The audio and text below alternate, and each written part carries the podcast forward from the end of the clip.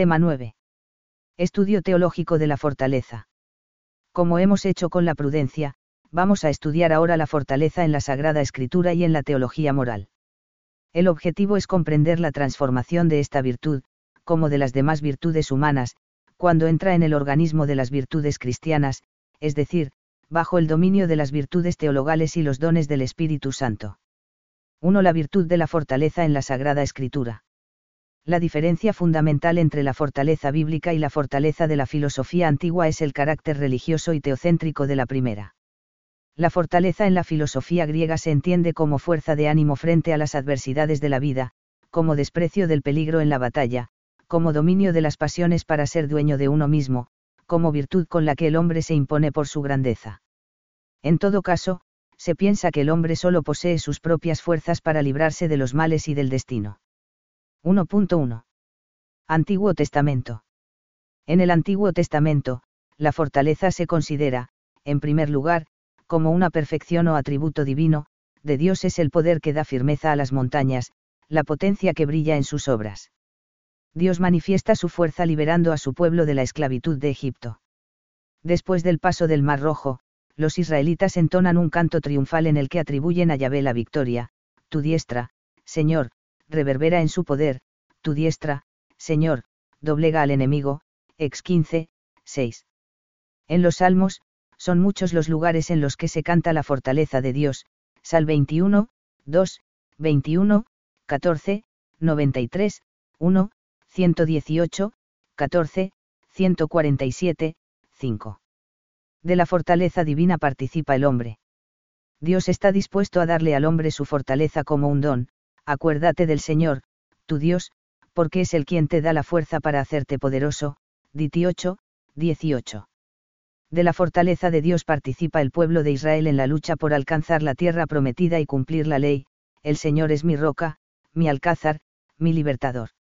Mi Dios, la peña en que me asilo, mi escudo, mi fuerza salvadora, mi baluarte, mi refugio, el Salvador que me libra de los violentos, 2 San 22, 2 a 3, solo en Dios está el descanso, alma mía, de Él viene mi salvación. Solo Él es mi roca y mi salvación, mi alcázar, ya no podré vacilar, Sal 62, 2 a 3, los que esperan en el Señor renuevan su fuerza, echan alas como las águilas, corren y no se fatigan, caminan y no se cansan, Is 40, 31. Es Dios el que da la fuerza al pueblo, cf.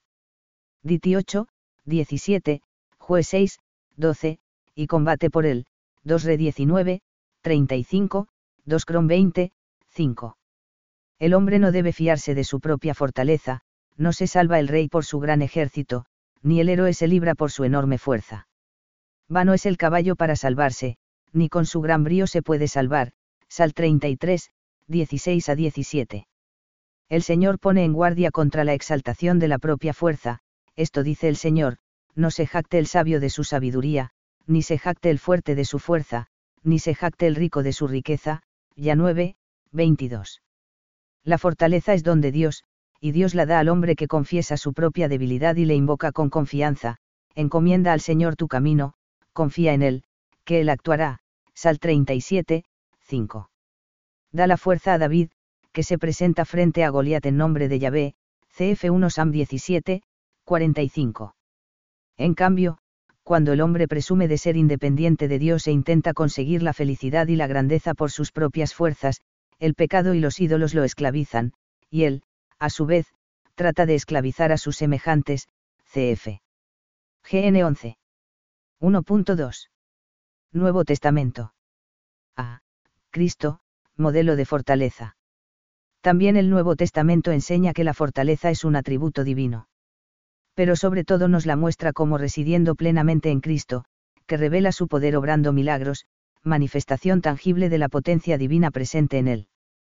Poder que concede a los apóstoles ya desde su primera misión, cf. LC 9, 1. El modelo de fortaleza es Cristo. Por una parte, asume y experimenta la debilidad humana que no está relacionada con el pecado a lo largo de su vida en la tierra de modo especial se manifiesta esa debilidad en la oración en el huerto de Getsemaní, necesita la cercanía de sus amigos, reconoce que su alma, está triste hasta la muerte, pide al Padre, aleja de mí este cáliz. A la vez, Cristo se mantiene firme en el cumplimiento de la voluntad del Padre y se identifica con ella, pero que no sea tal como yo quiero, sino como quieres tú, cf. MT 26, 38 SS. Jesús demuestra el grado supremo de fortaleza en el martirio, en el sacrificio de la cruz, confirmando en su propia carne lo que había aconsejado a sus discípulos. No tengáis miedo a los que matan el cuerpo pero no pueden matar el alma, temed ante todo al que puede hacer perder alma y cuerpo en el infierno, MT 10, 28. B. La fortaleza del cristiano. El discípulo de Cristo, que sabe que, el reino de los cielos padece violencia, y los esforzados lo conquistan, MT 11, 12, que ha de seguir a su maestro llevando la cruz, que tiene que esforzarse por entrar por la puerta angosta, permanecer firme en la verdad y afrontar con paciencia los peligros que proceden del enemigo, necesita la virtud de la fortaleza. Pero se trata de una fortaleza sobrenatural. No basta con las fuerzas humanas para alcanzar la meta a la que está destinado. Es el mismo Cristo quien comunica gratuitamente esta virtud al cristiano. Todo lo puedo en aquel que me conforta. Fil 4, 13.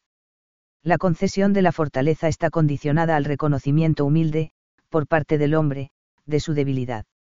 Sin mí no podéis hacer nada, y en 15, 5. El discípulo debe ser consciente de su fragilidad, llevamos este tesoro en vasos de barro, para que se reconozca que la sobreabundancia del poder es de Dios y que no proviene de nosotros, 2 Ioar 4, 7.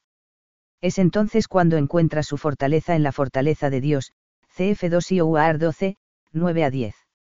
Después de su resurrección y ascensión al cielo, Cristo envía el Espíritu Santo a sus discípulos, y, con él, la fuerza divina que los fortalece interiormente, cf. F3, 16, y les proporciona la valentía necesaria para proclamar el Evangelio, incluso a costa de la vida. La fortaleza divina se manifiesta en la vida de los discípulos de muchas maneras, como ha estudiado a Gautier, 1962, 725 a 732. En el poder que Dios nos concede para que podamos asociarnos a su obra salvadora. En la confianza para proclamar la palabra de Dios sin miedo. En la firmeza en la fe y en las buenas obras. En la paciencia, especialmente ante la persecución y las tribulaciones. En la perseverancia, que es necesaria para salvarse. En el perdón a los que les ofenden. En el Nuevo Testamento se utiliza la palabra mártir para designar al testigo de Cristo por excelencia, que es el apóstol. Sin embargo, en algunos textos aparece ya ligada a la idea de los sufrimientos y de la muerte que los cristianos tendrán que afrontar para dar testimonio de Cristo. El Señor predice a los apóstoles, vosotros estad alerta, os entregarán a los tribunales, y seréis azotados en las sinagogas, y compareceréis por causa mía ante los gobernadores y reyes, para que deis testimonio ante ellos, MC 13, 9. 2. La fortaleza en las enseñanzas de los padres de la Iglesia. Recordemos, en primer lugar, la visión de la fortaleza, y las demás virtudes, característica de San Agustín como, el amor que todo lo soporta por el objeto de sus amores, la fortaleza es el amor que todo lo sufre sin pena, con la vista fija en Dios. Más adelante, en la misma obra, de Moribus, exhorta de este modo a la confianza en Dios ante las dificultades, consentirá Dios que el amor en los que aman el oro, la gloria, los placeres de los sentidos, tenga más fuerza que en los que le aman a Él, cuando aquello no es ni siquiera amor, sino pasión y codicia desenfrenada. Los padres de la Iglesia insisten en que la fortaleza del cristiano es prestada, y debe ser pedida a Dios. Habiendo Dios dotado a los demás animales de la velocidad en la carrera, o la rapidez en el vuelo, o de uñas, o de dientes, o de cuernos, solo al hombre lo dispuso de tal forma que su fortaleza no podía ser otra que el mismo Dios, y esto lo hizo para que, obligado por la necesidad de su flaqueza, pida siempre a Dios cuanto pueda necesitar, San Juan Crisóstomo, Catena Aurea, y, 427. Si Dios retira su auxilio, podrás pelear, lo que no podrás es vencer, San Agustín, Coumant sobre el Salmo 106. La afirmación de San Pablo, todo lo puedo en aquel que me conforta, Fil 4, 13, tiene su eco en los escritos de los padres. San Juan Crisóstomo, en su famosa homilía antes del exilio, 1 a 3, exclamaba. Aun cuando el mar se desate, no romperá esta roca, aunque se levanten las olas, nada podrán contra la barca de Jesús. Decime, ¿qué podemos temer? La muerte.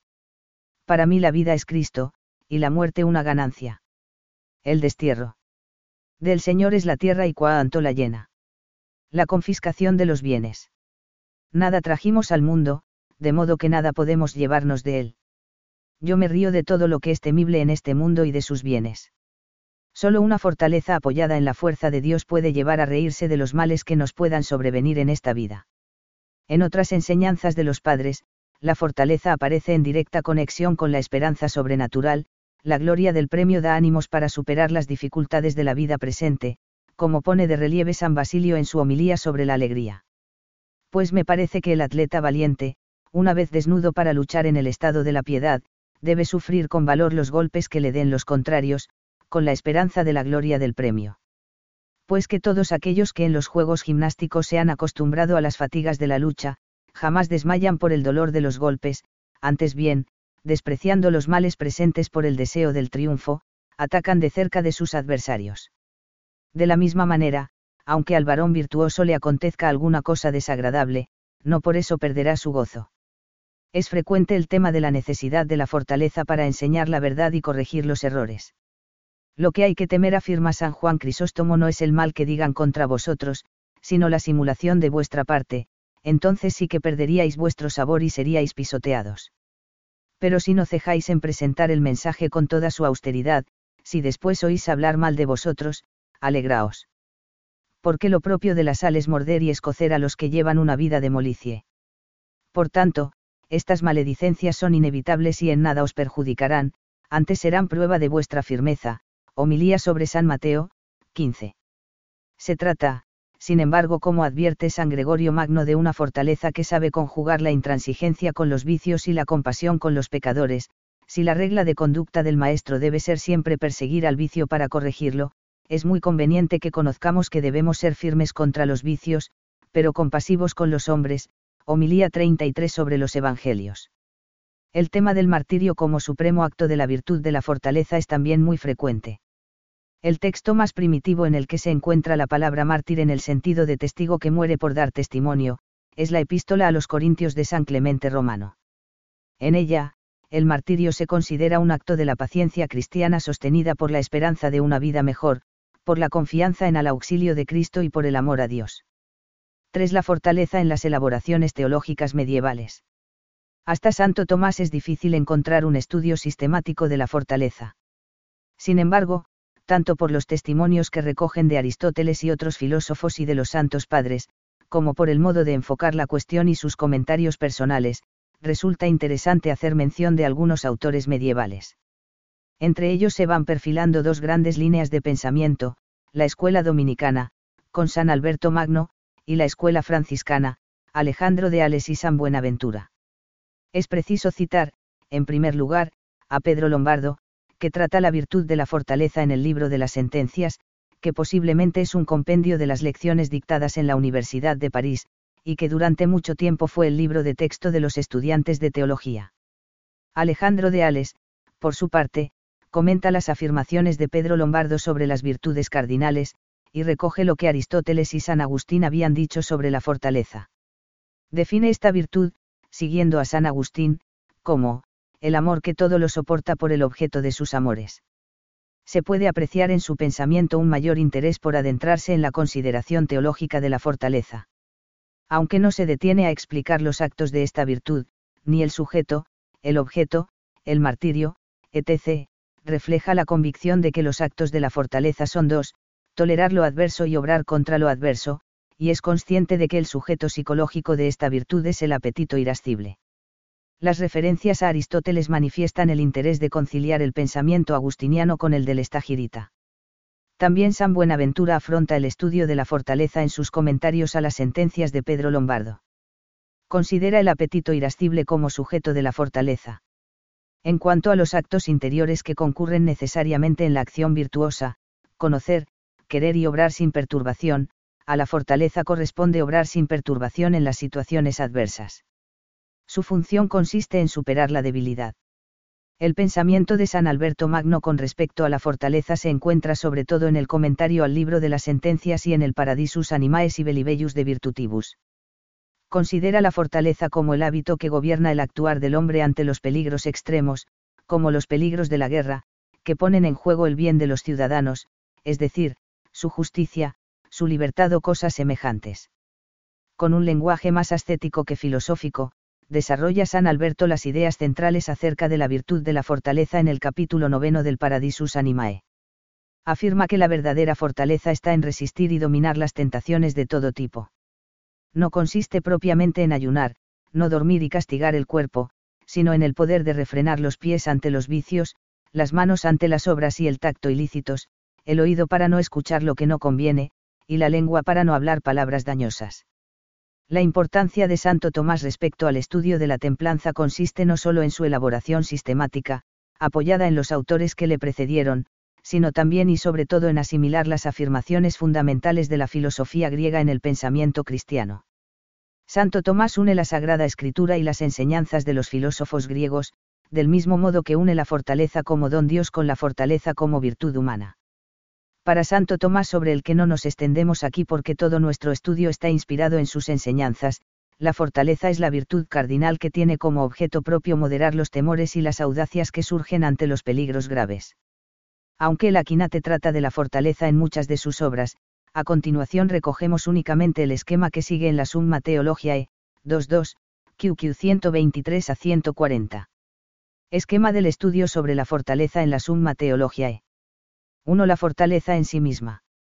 2. El martirio, como acto más perfecto de la fortaleza. 3. Los vicios contrarios a la fortaleza. Timidez o cobardía. Impavidez. Audacia o temeridad. 4. Las partes de la fortaleza. Magnanimidad. Magnificencia. Paciencia. Perseverancia. 5. El don de fortaleza. 6. Los preceptos de fortaleza. 4. La fortaleza en los desarrollos teológicos actuales. Los manuales de teología moral del siglo XX que adoptan el esquema de las virtudes, siguen de cerca el pensamiento de Santo Tomás sobre la virtud de la fortaleza, tratando de esquematizarlo y compendiarlo para facilitar su aprendizaje. Siguiendo la estructura de la 2.2, suelen dedicar una primera parte a considerar la virtud en sí misma, definición, objeto, sujeto, actos, martirio, y un segundo apartado, más extenso, para tratar de las virtudes anejas a la fortaleza, magnificencia, magnanimidad, paciencia y perseverancia. En general, definen la fortaleza como la virtud que robustece el apetito irascible y, por tanto, la voluntad en cuanto le pertenece dicho apetito, para que no desista en la consecución del bien arduo a pesar de los máximos peligros. Consideran que el objeto material próximo son los temores y audacias, y el objeto material remoto los peligros y dificultades. El objeto formal es la moderación de los temores y audacias ordenándolos a la razón y en lo referente a los máximos peligros. En todos los manuales se dedica una atención especial al acto más excelente de la fortaleza, el martirio, estudiando su naturaleza, condiciones, mérito y eficacia. Los manuales que siguen el esquema del decálogo, suelen hacer una primera aproximación a la fortaleza al exponer las virtudes cardinales en general posteriormente incluyen su estudio o entre los deberes morales terrenos, o entre los deberes para consigo mismo. El desarrollo de los distintos aspectos de esta virtud es semejante al de los manuales anteriores, pero tratan de señalar más las aplicaciones prácticas para la vida cristiana. 5. La fortaleza y las virtudes sobrenaturales. La fortaleza y las virtudes con ella relacionadas, al entrar en el organismo moral cristiano, cuya cabeza son las virtudes teologales, adquieren una nueva dimensión. A continuación, se reflexiona sobre la transformación que se produce, por obra de la gracia, y más concretamente por la esperanza teologal, en la virtud de la fortaleza. 5.1. Fortaleza y fe. Una tarea específica de la fortaleza es preservar la fe, ser, fuertes en la fe, RM 15,1, para vencer y superar, con prudencia y caridad, los obstáculos que impiden vivir las consecuencias prácticas de la fe en cada circunstancia. A su vez, la fe práctica hace crecer la fortaleza. Dejando a un lado las situaciones extraordinarias en las que puede ser preciso confesar la fe con fortaleza llegando al martirio, es importante tener en cuenta la necesidad de la fortaleza para vivir la fe en las situaciones ordinarias de la vida cristiana, en el trabajo, en las relaciones familiares, sociales, políticas, etc., dando testimonio de Cristo con naturalidad, sin respetos humanos, a todas las personas que conviven con nosotros. Se trata de dar testimonio sin miedo, con fortaleza para hablar con libertad, pero a la vez con amabilidad y caridad con todas las personas, a fin de atraer a la fe a quienes no la conocen o, conociéndola, la combaten. Este testimonio, a la vez fuerte y lleno de caridad, no es fácil en unos momentos como los que vivimos, en los que se están poniendo tantos medios para crear estados laicistas y anticristianos. Por una parte, es necesario exigir los derechos humanos que con tal motivo se niegan no solo a los cristianos sino a muchos ciudadanos, y, por otra, es necesario no ceder nunca a las tentaciones de violencia, de una fortaleza mal entendida, sino convencer con la verdad y la caridad. Es necesaria también la fortaleza para no caer en el error de que, en una situación como la actual, el cristiano debe conformarse con el culto interno, dejando las manifestaciones visibles de la fe, para que nadie se sienta ofendido, olvidando que las manifestaciones públicas de religiosidad son un derecho del que nadie tiene motivos para sentirse agraviado. 5.2. Fortaleza y esperanza. La fortaleza está íntimamente relacionada con la esperanza de la vida eterna. Pero no solo esto, también nos gloriamos en las tribulaciones, sabiendo que la tribulación produce la paciencia, la paciencia, la virtud probada, la virtud probada, la esperanza. Una esperanza que no defrauda, porque el amor de Dios ha sido derramado en nuestros corazones por medio del Espíritu Santo que se nos ha dado, RM 5, 3 a 5. La fortaleza es la virtud que nos da firmeza para alcanzar los bienes difíciles que esperamos alcanzar. Pero el hombre necesita una esperanza que vaya más allá de las grandes y pequeñas esperanzas de esta vida, la esperanza de la vida eterna, a cuyo servicio se pone la virtud de la fortaleza.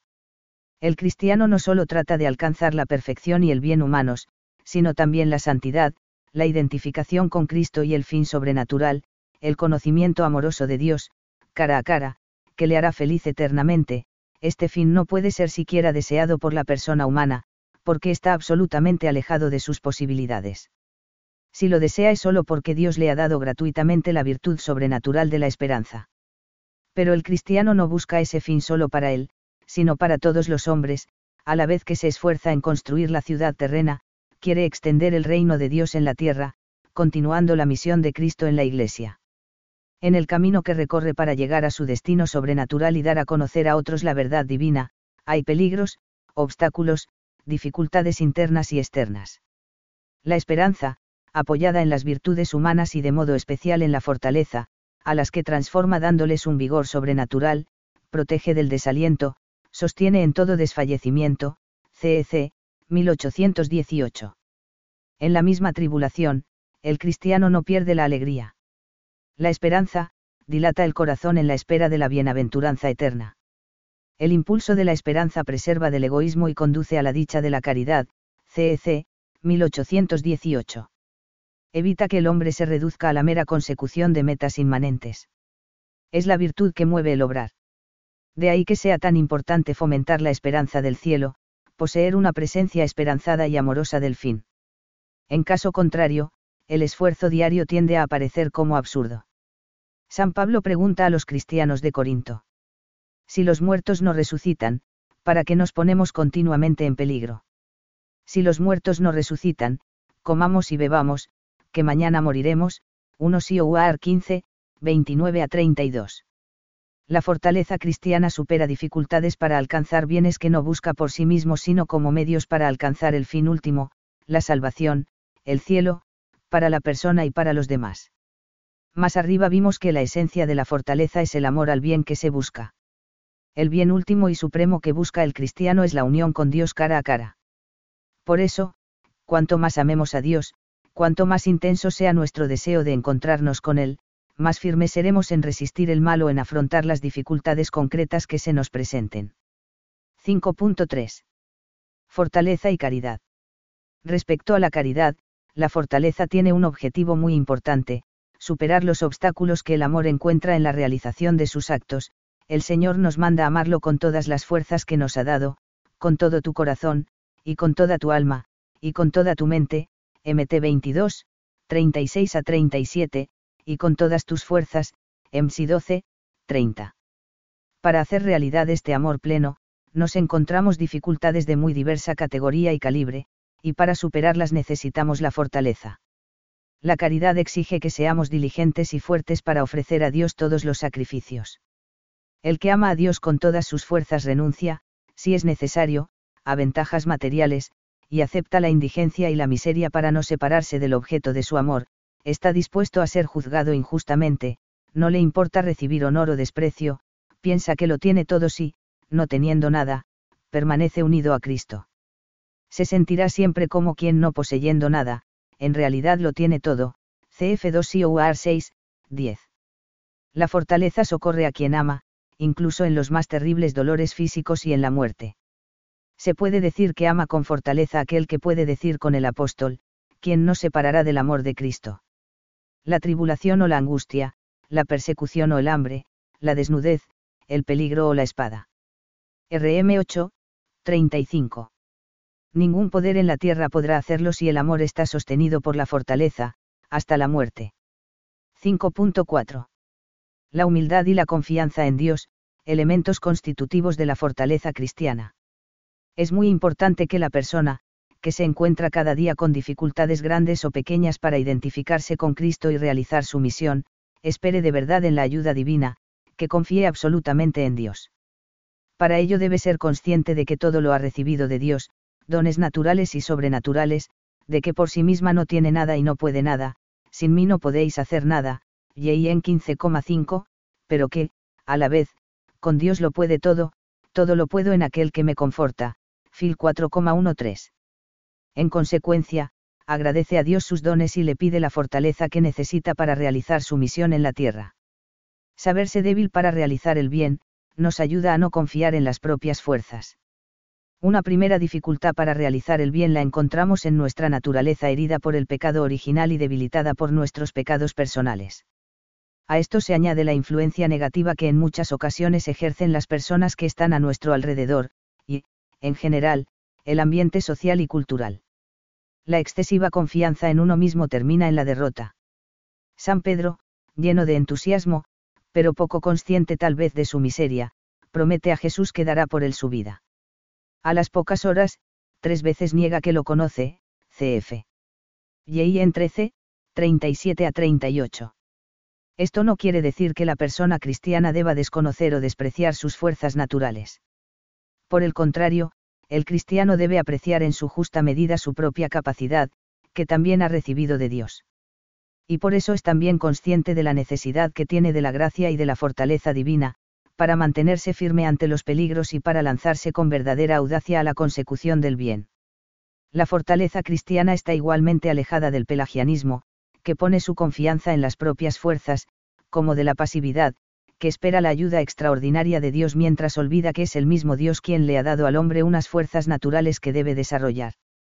El cristiano, consciente de su propia debilidad y sólidamente convencido de la sabiduría y el poder de Dios, pide al Señor la luz y la fortaleza, y recurre para ello a los sacramentos y a la oración, y coopera con el Espíritu Santo, siguiendo sus impulsos e inspiraciones.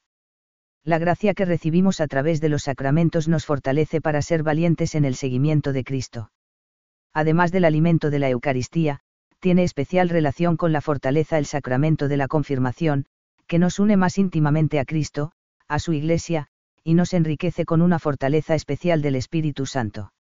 De ese modo tenemos más fuerza para comprometernos, como auténticos testigos de Cristo, a extender y defender la fe con palabras y obras, cf.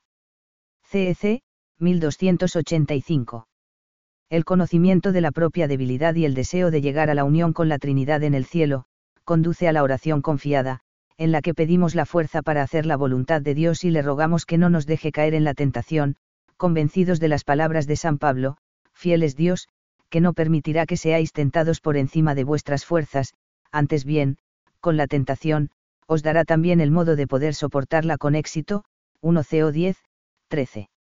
La confianza en Dios puede encontrarse con la prueba del sufrimiento y de la tribulación. Es el momento de confiar más, de recordar que nuestro Padre Dios no puede querer ningún mal para nosotros, y que por tanto, todas las cosas cooperar para el bien de los que aman a Dios. RM 8, 28. El testimonio de los santos afirma el CEC, 313 no cesa de confirmar esta verdad. Así Santa Catalina de Siena dice a los que se escandalizan y se rebelan por lo que les sucede, todo procede del amor, todo está ordenado a la salvación del hombre, Dios no hace nada que no sea con este fin, Dial 4, 138. Y Santo Tomás Moro, poco antes de su martirio, consuela a su hija, nada puede pasarme que Dios no quiera.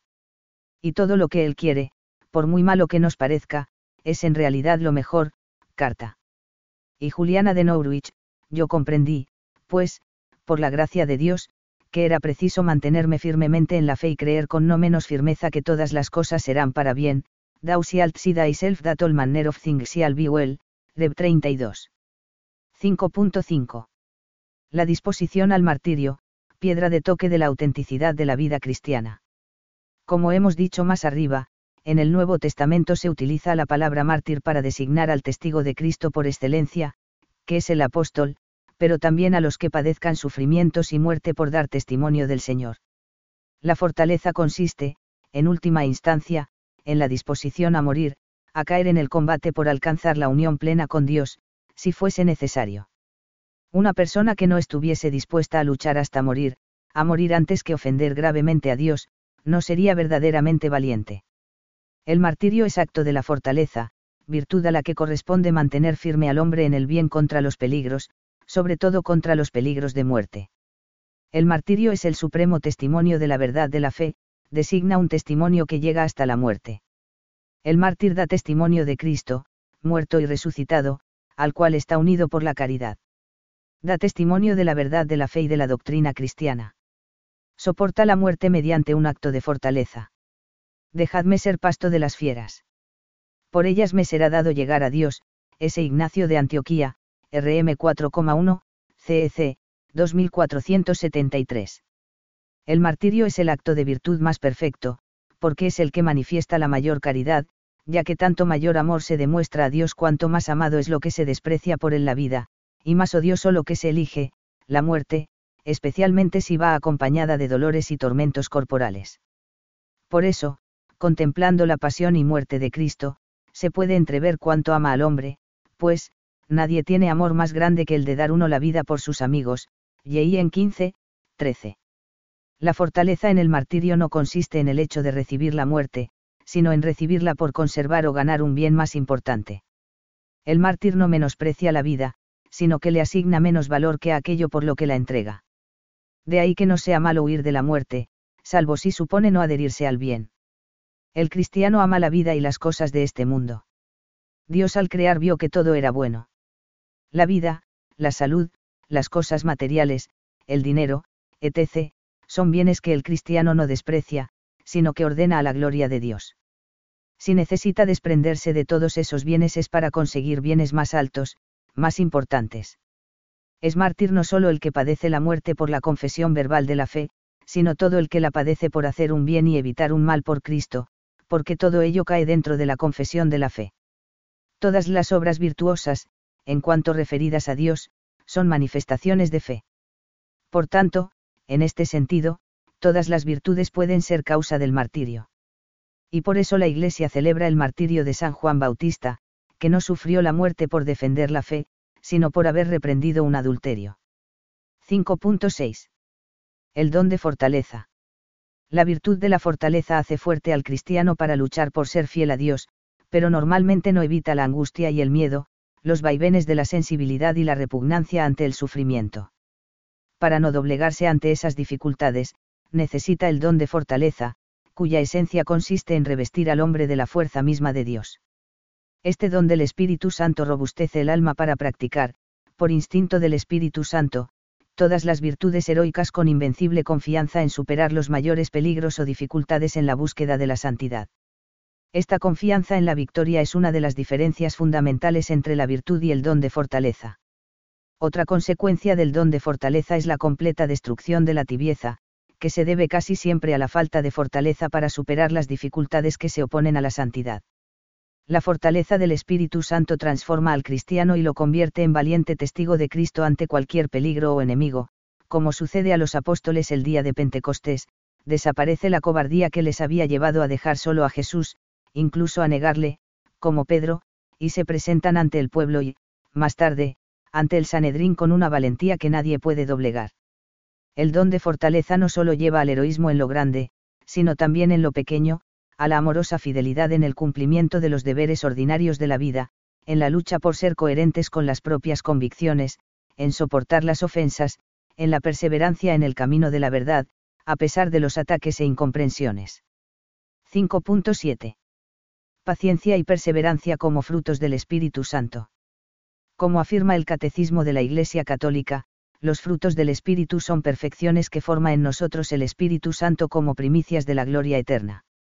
La tradición de la Iglesia enumera doce, caridad, gozo, paz, paciencia, longanimidad, bondad, benignidad, mansedumbre, fidelidad, modestia, continencia, castidad, y 5,22 a 23, Bull.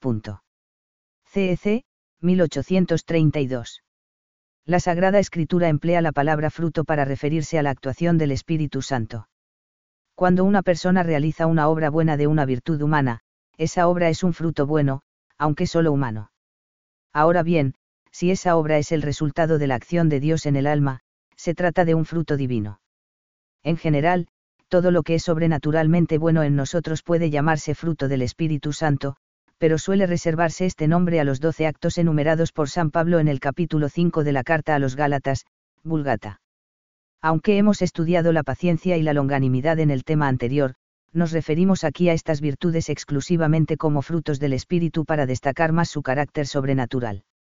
La paciencia, como fruto del Espíritu Santo, nos ayuda a soportar, por amor a Dios, sin quejas ni lamentos, con alegría, los sufrimientos físicos y morales de la vida hace que no nos preocupemos ni perdamos la paz, porque vemos en las contradicciones y dificultades la mano amorosa de nuestro Padre Dios, que cuenta con nuestros dolores para que colaboremos con Él en la salvación propia y de los demás. La longanimidad o perseverancia, como fruto del Espíritu, nos concede un ánimo firme, para no desanimarnos ante las dilaciones y aplazamientos queridos o permitidos por Dios, antes de alcanzar las metas que nos proponemos, y que son claramente voluntad de Dios. Este fruto del Espíritu Santo nos da la certeza absoluta de que si ponemos los medios se hará la voluntad de Dios, a pesar de los obstáculos objetivos que podamos encontrar, a pesar incluso de nuestros errores y pecados.